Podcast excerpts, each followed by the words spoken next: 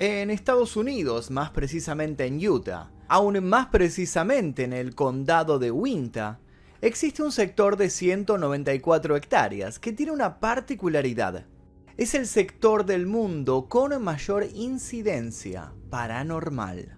Y es que lo que sucede en esa porción de tierra no se limita a solo un tipo de anomalía.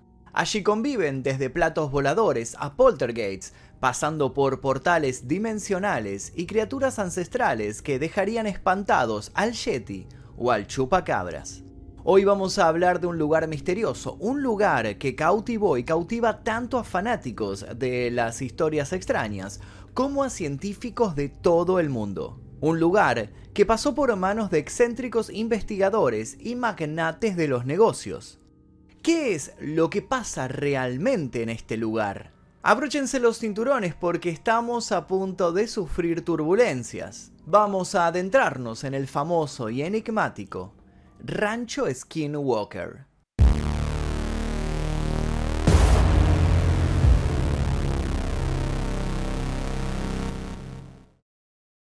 En 1994, Terry y Gwen Sherman compraron la propiedad con un plan bien específico, establecer un rancho de ganado. Lo planificaron por mucho tiempo, invirtieron una gran cantidad de dinero y largas horas para formar el proyecto. Previeron todos los posibles inconvenientes que el naciente negocio podía ofrecerles. Pero así y todo, no lograron cumplir con sus expectativas. Lo que les empezó a suceder ni bien se mudaron era algo imposible de prever. ¿Cómo puede estar uno preparado para este tipo de cosas? Todo empezó una tarde en la que la pareja estaba en el exterior, trabajando.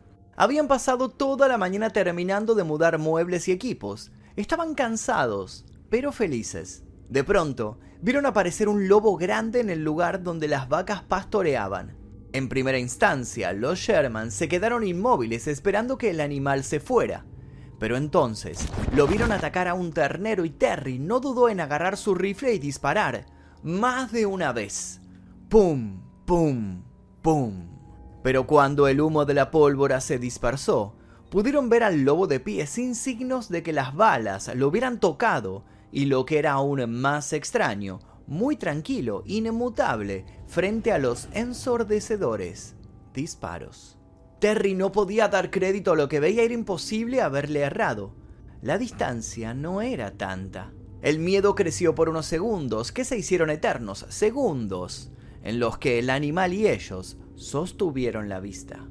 Luego, el animal habría dado media vuelta y se habría alejado con un trote tranquilo, llevando a su víctima entre los dientes. Cuando los Sherman pudieron salir del susto e intercambiaron opiniones sobre la experiencia, coincidieron en que no solo se trataba de un lobo grande, era un lobo anormalmente grande. ¿Y si acaso no era un lobo y se trataba de algún otro tipo de criatura? Para los Sherman, este fue simplemente el comienzo de una serie de extrañas experiencias. Un día en el rancho podía significar para los Sherman cualquier tipo de espeluznantes aventuras, en una ocasión al despertar, habían corrido las cortinas de la ventana de su habitación y se habían encontrado con las cosechas quemadas. Desde cierta altura se podía corroborar que los incendios seguían un patrón y que habían dejado extraños símbolos en la tierra. ¿Quién había hecho aquello? ¿Por qué? Con el tiempo descubrieron que los utensilios de la cocina siempre aparecían en los cajones o en las repisas correspondientes, aunque ellos no los guardaran. ¿Quién era ese oculto visitante que estaba tan obsesionado con el orden en aquella habitación? Una tarde pudieron ver cómo sus vacas, de pronto, sucumbieron a una especie de trance y se alinearon de un segundo a otro y se fueron caminando sin que nadie pudiera detenerlas. Llegaron hasta un remolque abandonado y allí se quedaron sin salir del estado en el cual se encontraban, totalmente mudas, apenas pestañeando y sin mover la cola. ¿Qué cosa las había hipnotizado? Una noche Terry vio el resplandor de unas luces en el camino, supuso que se trataba de un extraño perdido en su auto y caminó hasta allí, tapándose los ojos para matar el resplandor de los faros.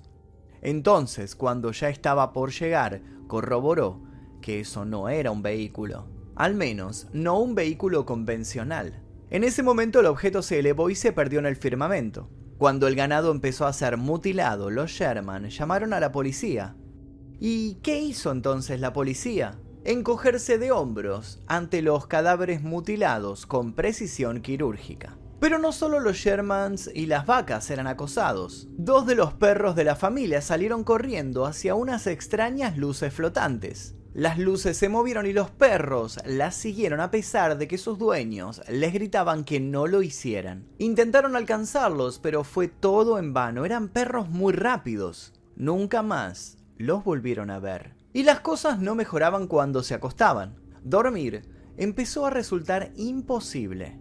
Terry y Gwen descubrieron que en sus pesadillas había idénticos paisajes, presencias similares que los hostigaban. Por ese entonces ya aceptaban probar cualquier clase de posible solución, llamaban exorcistas, recibían a curiosos y el asunto llegó, por supuesto, a oído de los medios que rápido hicieron que el lugar adquiriera cierta trascendencia. Pero los medios luego se cansaron y atraídos por otros titulares, se marcharon. Los Sherman, en cambio, seguían viviendo en un epicentro de actividad sobrenatural y no veían nada atractivo en eso. Llegaron a sospechar que podían terminar enloqueciendo si se quedaban en el sitio. Dos años después de haber comprado la propiedad, decidieron abandonar el proyecto.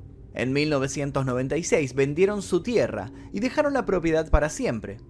La pregunta entonces es muy obvia. ¿Quién podría estar interesado en comprar un terreno que los diarios ya habían viralizado y le habían dado ya el mote de lugar maldito? La respuesta entonces es aún más que obvia. Un hombre llamado Robert Bigelow. Robert Bigelow es un magnate fascinado con lo paranormal desde los 12 años, edad en la que sus abuelos le contaron de modo muy serio que habían contactado con vida extraterrestre en el desierto de Nevada. El pequeño Bigelow se había prometido a sí mismo que en algún momento iba a invertir tiempo y recursos en investigar todo lo que tuviera que ver con la posibilidad de contactar a seres de otros mundos. Convencido de que gran parte de la evidencia indicaba la presencia de un fenómeno ovni en el rancho, invirtió una pequeña fortuna y fundó el Instituto Nacional para la Ciencia del Descubrimiento, una organización de investigación de ufología y lo paranormal financiada con fondos privados. El hombre creó un sistema de vigilancia a las 24 horas del día para poder captar cualquier actividad extraordinaria que sucediera. Sin embargo, los equipos no dejaban de sufrir daños cada vez que ocurría un evento anómalo. Bigelow argumentó que esas inexplicables interferencias eran una prueba en sí mismas de que había una energía extraña en Skinwalker. Joseph Hicks quien estudió más de 400 reportes de ovnis en Utah desde principios de la década de 1950, señaló que la zona era utilizada para la experimentación gubernamental de tecnología desconocida. Además, otros investigadores aseguraron que en el norte de Utah existen varias instalaciones militares secretas que ensayan con naves experimentales, y estas podrían ser la explicación de las extrañas luces brillantes que suelen ver los lugareños. Un informe del año 2002 sugirió que los ovnis observados por los residentes eran probablemente las naves de prueba del ejército norteamericano. Otros hombres que trabajaban con Bigelow propusieron otras teorías. Estos sujetos eran Colm Kelleher y George Knapp. Hablemos un poco de ellos. George Knapp es conocido por el público por sus variados trabajos sobre fenómenos paranormales. A finales de los años 80, Knapp publicó la historia de Bob Lazar, que aseguró haber trabajado como empleado en una instalación secreta llamada S4 localizada en el Área 51. Según su testimonio, lo habían convocado para investigar el tipo de sistema de propulsión que utilizan los ovnis para así emularlo. La investigación de Knapp en torno al caso de Bob Lazar recibió varios premios en 1990. A finales de esa década, Knapp fue a investigar el rancho Skinwalker, seducido por las historias que se contaban del mismo y ganándose la confianza absoluta de Bigelow. Allí, Knapp conocería a Com Kelleher, otro investigador de lo extraño y divulgador científico. Una vez instalado en el lugar, Kelleher afirmó haber visto una gran criatura humanoide, la noche del 12 de marzo de 1997, que espiaba al equipo de investigación desde un árbol. El científico detalló que la figura estaba a unos 50 metros de distancia y que los miraba desde una rama de un árbol a 6 metros del suelo. Knapp y Kelleher unieron fuerzas y publicaron un libro, A la casa del Skinwalker. La ciencia se enfrenta a lo inexplicable en un remoto rancho de Utah. En aquellas páginas, los autores dejaron constancia de lo que habían averiguado al estudiar un poco la historia del asentamiento donde se encontraban. Ambos se interrogaron con miembros de la tribu que habitaba el sitio en otros tiempos y quedaron sorprendidos. Según sostiene el libro, los miembros de la tribu Ute reconocieron que raros fenómenos de otro mundo ocurrían en la zona desde hacía siglos. De hecho, desde que llegaron los primeros exploradores europeos, se registraron objetos extraños en los cielos de Utah. En 1776, el misionero franciscano Silvestre Vélez de Escalante, uno de los primeros que se adentró en América del Norte, escribió sobre unas inusuales bolas de fuego que aparecían por la noche sobre el campamento. Pero el pueblo Ute no piensa que todo lo extraño proviene del espacio exterior. Según el pueblo Ute, los fenómenos están relacionados con una maldición de los indios navajo. Su mitología cuenta que los navajo enviaron unas criaturas sobrenaturales que pueden cambiar de aspecto y que son capaces de adquirir una forma entre humana y animal. Lo hicieron para que habitaran el lugar y castigaran a los Ute por viejas ofensas. El nombre de esas criaturas es Skinwalkers. De hecho, dicen que un Skinwalker vive en el Dark Canyon más allá del rancho, dentro de una cueva de muchos siglos de antigüedad. El 2008, el esfuerzo y la actividad de Bigelow en el rancho captaron la atención del gobierno de los Estados Unidos. Se supone que posteriormente el proyecto y Bigelow se asociaron con un programa de presupuesto negro financiado por el Pentágono. A pesar de todo, Bigelow se mostró decepcionado. Alegó que frente a la ausencia de pruebas empíricas, se retiraba del asunto. No se fue convencido de que el lugar no estuviera encantado, pero sí se convenció de que ese encantamiento existe en una calidad de incomprobable. Por un tiempo el rancho salió del ojo público, hasta 2016. Ese año otro magnate, esta vez de bienes raíces, de nombre Brandon Fugal, adquirió el rancho Skinwalker y esta vez se encargó de llevarlo al estrellato. Fugal visitó el lugar por primera vez unos días antes de cerrar la compra y pronto se vio obnubilado por la ricura visual de un paisaje natural e imponente que contrastaba con altas cercas de alambres de púa. Sus primeros seis meses como propietario del rancho fueron relativamente tranquilos, hasta que su recién instalado personal de seguridad captó fotografías y videos de objetos inusuales que no se pudieron identificar volando sobre el terreno a plena luz del día. En primera instancia, Fugal se mantuvo escéptico, pero en otoño de 2016 su perspectiva del rancho cambió por completo. Con ella cambió su modo de comprender el mundo. Fugal pasó a ser un creyente. En esa jornada que lo marcaría para siempre, había podido observar con sus propios ojos lo que en su opinión era un platillo volador justo por encima de la meseta. A partir de entonces, la instalación de un programa de vigilancia observacional y científica con los instrumentos adecuados se convirtió en la principal prioridad de su administración. El rancho volvería a ser noticia cuando se publicara un documental basado en el libro de Knapp y Kelleher. Hunt for the Skinwalker se estrenó en 2018. Fugal participó en el documental, pero lo hizo de forma anónima. En su entrevista a cámara, su voz está distorsionada y solo se muestra su silueta. Más recientemente, Fugal se ha convertido en el centro de atención con el debut de El secreto de Skinwalker Ranch en el canal History, donde se investigan los diferentes fenómenos del rancho con equipos tecnológicos y con una mirada racional. Fugal juega un papel central por delante y por detrás de cámara. Esta exposición hizo que muchos se preguntaran sobre su vida. Así el público pudo saber que Fugal es un cinéfilo rabioso, con una fuerte inclinación por las películas de acción de los 80 y 90. La colección de recuerdos de películas en su oficina de Salt Lake Colliers podría llenar un modesto museo de cine, y esa oficina ni siquiera alberga su colección completa. También es fanático de la música de los 80 y tiene una colección de libros históricos raros que constituyen una fortuna invaluable. A pesar de que muchos lo ven como un hombre de negocios que en realidad no cree nada de lo que dice, Fugal sigue abasteciendo un equipo multidisciplinario de científicos e investigadores con la esperanza de revelar la verdad sobre los episodios inexplicables del rancho. Fugal llegó a la conclusión de que hay una inteligencia en la propiedad que interactúa con todos los que la rodean.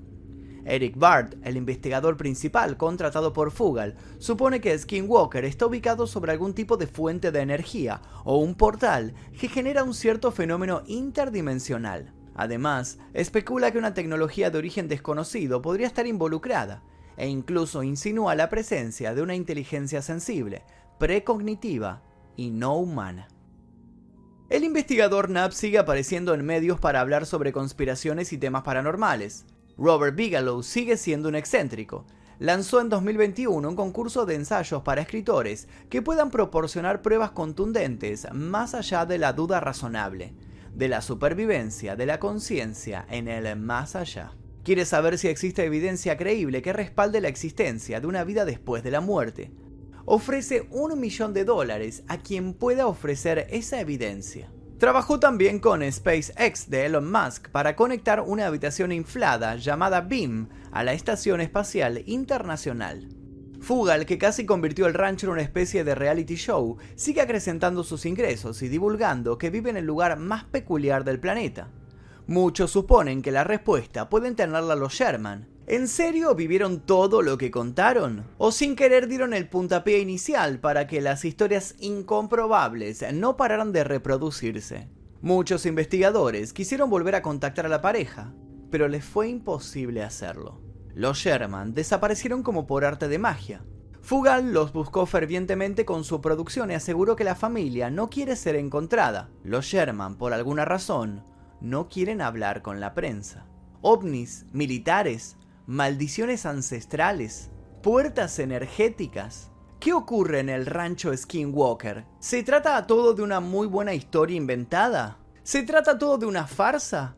¿O estamos frente al punto cardinal sobrenatural más investigado de la historia?